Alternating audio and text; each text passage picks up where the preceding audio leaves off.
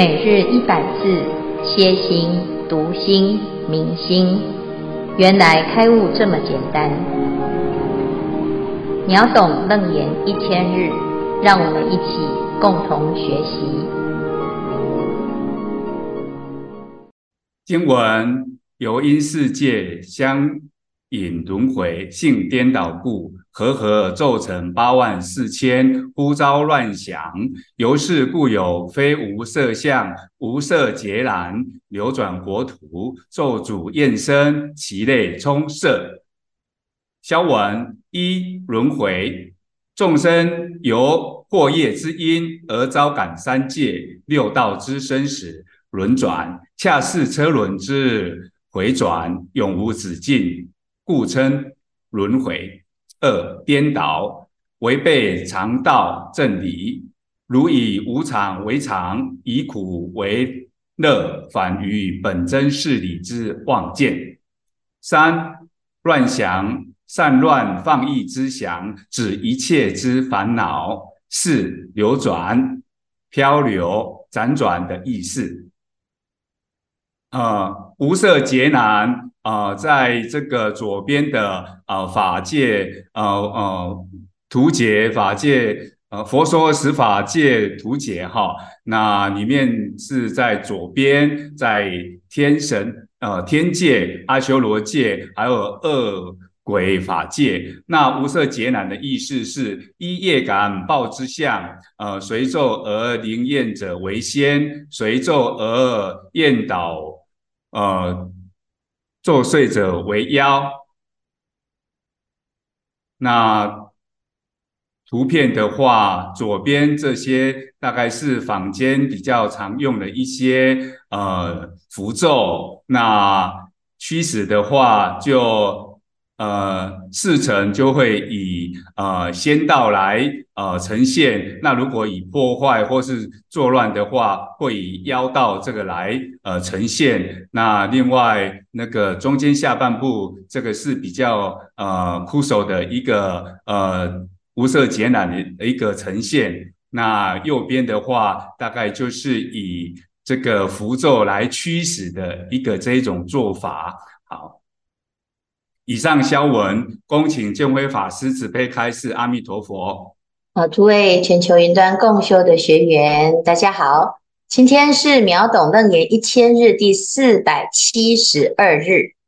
我们今天要来谈的是非无色众生啊，不是无色众生，是非无色众生。为什么有这种众生呢？啊，佛陀在这边特别谈到。这是因为有一种类别的众生，他本来是无色啊，他无色相啊，但是呢，他又因为某一种引力而引发一种似乎有一个相出现。的状态啊，这种就是叫做非无色相的无色劫难啊。那这边呢，提到是一种很特别的情况，它因为咒术的关系而引发它出现。那它本来是没有形体的啊，就是无色相的，可是它却因为这种引力而产生的一个样子啊，刚才呢有一些介绍啊，它不管是有枯手的还是没有枯手的哈，它通通呢都变成一种形象。那它到底是有还是没有呢？啊，这边呢就会出现了一种错乱。那这个错乱是由于吸引力而来的，所以佛陀讲哦。由因世界相引轮回，性颠倒故，啊，和合骤成八万四千，呼召乱想。如是故有非无色相、无色劫难，流转国土，咒主厌生，其类充色。这个是由召唤而来的啊。在现在这个时代啊，啊，很多人都会玩电动玩具啊，这个游戏的世界就会有这种召唤术啊，叫呼召。那诶，透过某一种咒术啊，它好像会诶吸引某一些啊存在某一些些样态，或者是某一些生物啊，说或者是有机体啊，或者是一种灵魂意识哈、啊，你就会诶，这个可以召唤来哈、那这个咒啊，它到底为什么会有这种引力呢？啊，那就是一个巴掌拍不响啊。所以彼此之间呢，有一种吸引啊，所以叫做相引。那这个咒呢，持咒的人，他有一种念力，那被加持或者是被这个咒吸引而来的啊的这种众生呢，他又有一种不得不被吸引的力量啊，就变成像磁铁一样，所以它叫做相引轮回。这咒一词啊。你好像不能不听，你不能不被控制，你不能不被吸引啊！那有这种状态呢？啊，到底是谁在做主？你就自自己就错乱了，你被这个咒力呢拉着走，所以呢叫做性颠倒，就是他的心性本性啊没办法做主，就被控制。被什么控制呢？被这个咒控制了。和合咒成八万四千，呼召乱想，很多种状态都可以呼召到这种状态哈，这种灵魂哈意识，那这种是属于什么呢？啊，可能是有高级的这个精灵啊、神奇啊，或者是有一种比较低级的啊这些恶鬼啊，那都会被呼召而来，被咒术。被咒语呼召而来啊，那其实呢，这基本上就是叫做错乱啊，其实他自己不知道啊啊，他可以不要听，他也可以不用被控制，但是呢，似乎这个声音啊，或是这种啊这种秘密神咒啊，有一种不可思议的力量会吸引他啊，让他为这个持咒之人服务，或为持咒之人。来做某一些事情，哈，所以呀、啊，这种这一类的众生呢，其实他本来没有形体，叫做无色，啊，结果他因为被呼召出来，而心意识产生了一种状态，所以又变成非无色相，啊，就是非无色相就是有色嘛，但是事实上呢，它是属于无色的这一类，啊，所以呀、啊。他怎么会出现这种样子呢？那就要看它持的是什么咒，它被什么样子的形态的咒语所呼召。所以这里讲咒诅焰身，其类充色啊，它是被咒语或者是被诅咒啊，就有的是恶的，有的是啊，通常都是带有一种贪心啊，或者是神秘，或者是一种想要杀害啊，乃至于呢。啊，是这个不是很正派的，才会用这一类的形状态呢去呈现哈。所以这里呢，啊，在讲它本非有色哈，但是因为有声音而呼召，引发了它的神识，好，所以就变成非无色相。随着咒语显异的仙或者是道啊，随着焰倒而作祟的妖怪啊。预言吉凶祸福的啊，或者是啊，像这个精灵妖魅哈，那有的会像鸡啊，这个伏鸡哈，起鸡的这种鸡童啊，那这个呢，都是一种啊，这个咒语相吸引而来的一种情况，所以他迷惑了他的心性，迷惑了，他就随着这个符咒的力量被调遣。啊，那等于是呢，诶，他的主人呐、换人了，换成这个持咒的这个人啊，那他自己呢就失去了自己的真如自信，没有办法做主啊。那通常呢会运用这种力量呢，啊，都是啊发心不正的。正派的人不会持这种邪咒啊，或者是想要控制别人啊。正派的佛菩萨啊，他就是要让大众成佛，他怎么会叫啊这一切众生臣服于他，听他召唤呢？啊，所以啊，只要你自己在这个啊，在这种状态之下呢，心术不正的时候，你就会跟这个咒语相感应，互相诱引。好，所以叫做呼召乱想。那这一类的众生啊，啊，就是无色劫难当中的非无色啊。那这边就是呃一个啊了解哦，原来有一种众生，它是属于依附的这个符咒而生的哈。那像楞严神咒啊，那我们就是一个很正派的咒啊，它是专门破这种邪咒的哈。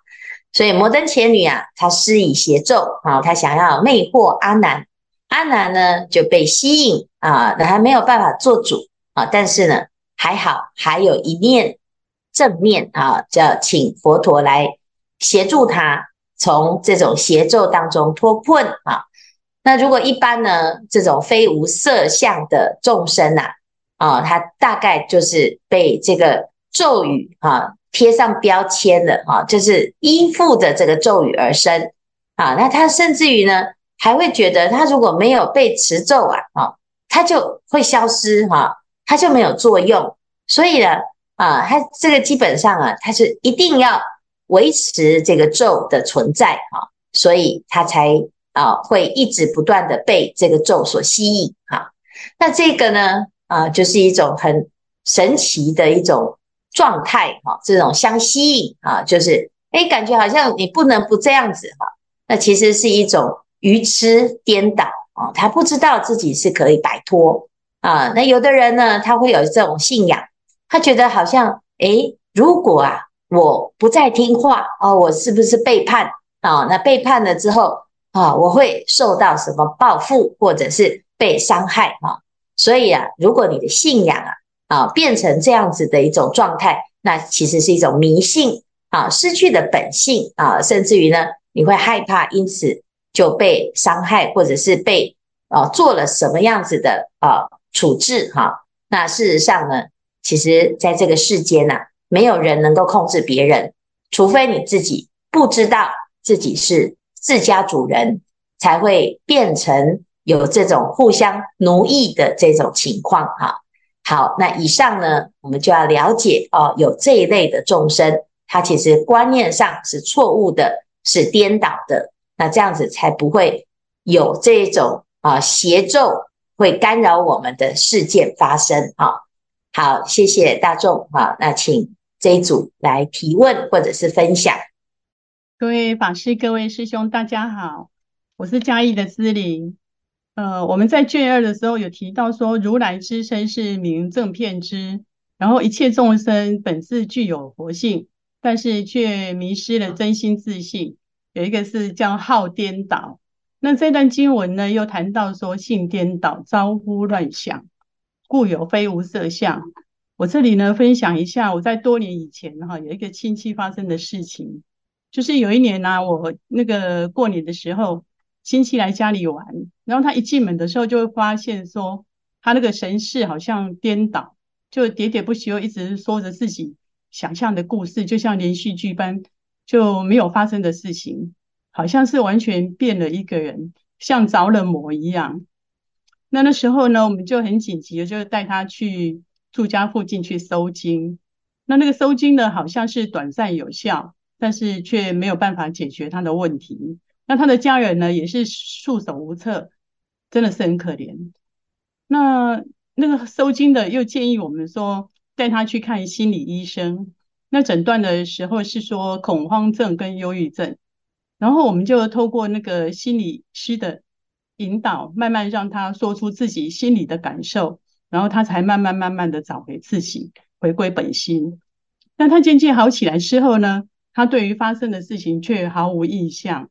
那更惨的是，那时候他呢还有一个声音会叫他去做一些不好的事情，伤害自己的事情。那我现在回想起来，在印证这一段经文呢，觉得说当初他可能是因为他长期承担了许多的责任跟压力，负荷不了，然后又过度在意外在的看法，容易起烦恼的个性，就日积月累，自己的妄心聚远内摇，然后造物乱想，招来的业感，以至于呢那个神识颠倒，然后就身心失调，迷失自信，自己的心事真的完全没有办法做主。但那一次的经验让我意识到说，神识颠倒、迷失自信，如果是没有自觉的话，还会互相影响牵引。那我想请教师父，当人们束手无策、求助无门，又没有学佛，想要借助外力而寻求民俗的神佛收惊啊，或是宫庙问世之类的，我们应该如何看待这样的事情？它是否能够引导人产生自己的灵性力量？请师父慈悲开示，阿弥陀佛。哦，谢谢姿玲哈，这的确是一个好问题哈。一般呢，大部分的人呢，自己心里面啊，会有一种信仰啊，他不管是信什么啊，他的心呢啊，他会有一个相信的对象啊。那这个相信的对象呢，也许。会透过某一种形式而呈现，譬如说，我们今天来学佛啊，其实有很多人他把佛法当成是一种偶像崇拜，他心灵寄托啊，或者是一种功利主义的信，但是也会有人是正确的，想要明白宇宙人生的真相真理而学习啊。那我们不能够用宗教。啊，或者他信哪一个教来论断他是正信还是邪信？哈，那要看他信仰的时候，他是因什么而信，他为什么而信？那信了之后，他做了什么改变？啊，所以呢，很多人啊，他都会用两两极化的方式来分类啊，这个人没有善根啊，他都不信佛哈，啊，那个人呢，啊，他就很信佛哈。那信仰当中呢，有时候啊不明就里啊，的确信佛的也有很多是迷信，不信佛的也有很多是迷信啊，因为他不知道为什么而信。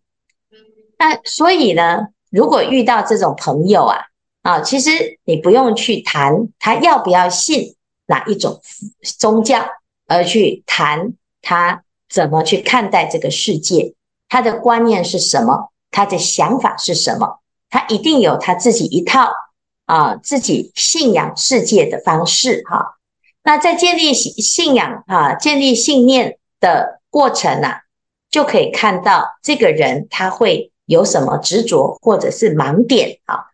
那从这里面呢，才能够啊，真正的去突破这一些障碍。就像刚才所说的，哎，突然胡言乱语啦，啊，突然。啊，就是开始觉得有听到一些什么负面的，甚至于叫他去死的啊，啊这些事情啊。那在悲剧还没有发生之前呢，啊，其实它是一个症状啊。啊，那这个症状呢，它会不会严重到他已经错乱了呢？啊，就在悲剧发生之前啊，就要赶快早期发现、早期治疗、早期去做调整啊。那事实上呢，宗教是一个调整的方法。但是如果错误的信仰，反而宗教会误导了你的治疗方向啊啊！譬如说，有很多人把这个精神错乱了，当成是一种感应哦。你看，我都修行哈，一修啊，就有佛来跟我讲话啊，或者是就有菩萨来给我看啊，然后来来告诉我啊，那诶，明天会发生什么事哈？那所以啊，有些人就把神经啊啊、哦、当成神通哈。那到底你是神经发作还是神通无碍哈？那就要看你的这个状态呢，因此有没有变得更有智慧、更自在，还是变得更偏执，或者是变更变得更奇怪啊？导致自己陷入一种痛苦，也导致别人。啊，更不能够理解宗教行为啊，所以啊，这些都是要回到物质的本质啊，就包括人的心啊，你的心是怎么去认识这个世界，是一直怎么表达你的自己的想法啊，而不是呢用你是不是一种教，或者是你是不是因为啊做了某一个行为而决定你现在的结果啊。但是呢，最严重的是什么？就是我们因为啊，就是他信或不信，接受或不接受，直接呢就论断啊，一拍两瞪眼啊啊，你没救了、啊，就直接判死刑哈、啊。那这样子呢，恐怕啊，就反而会让事情本来有解，就自己把他打了好几个死结啊。所以呢，如果有这种朋友啊，啊，或者是啊自己的家人啊，他在这个信仰上呢，好、啊、产生了一些疑惑啊。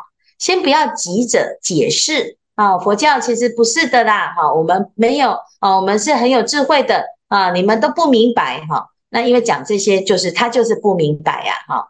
那不明白一定有不明白的原因啊，那我们就试图站在对方的角度啊，或者是像刚才啊，这个朋友可能真的是长期呀啊压力很大啊，那他可能因为环境的原因，或者是个性，乃至于他遇到的。人还有他的工作啊，那有可能造成现在的状态哈。那我们从因缘上去改变，去找到病因，好，找到主因，好，那这个其实这就是佛法，它不见得是一定要从事某一种宗教行为才叫做学佛，就是他能够正确的去观察这个世间，他做一个有觉悟的啊行为跟行动的反应啊，那这样子呢？也是一种佛的展现哈，所以呢，有时候啊，诶，我们要回到诶，这个人最适合的方式，才能够得到最大的啊助力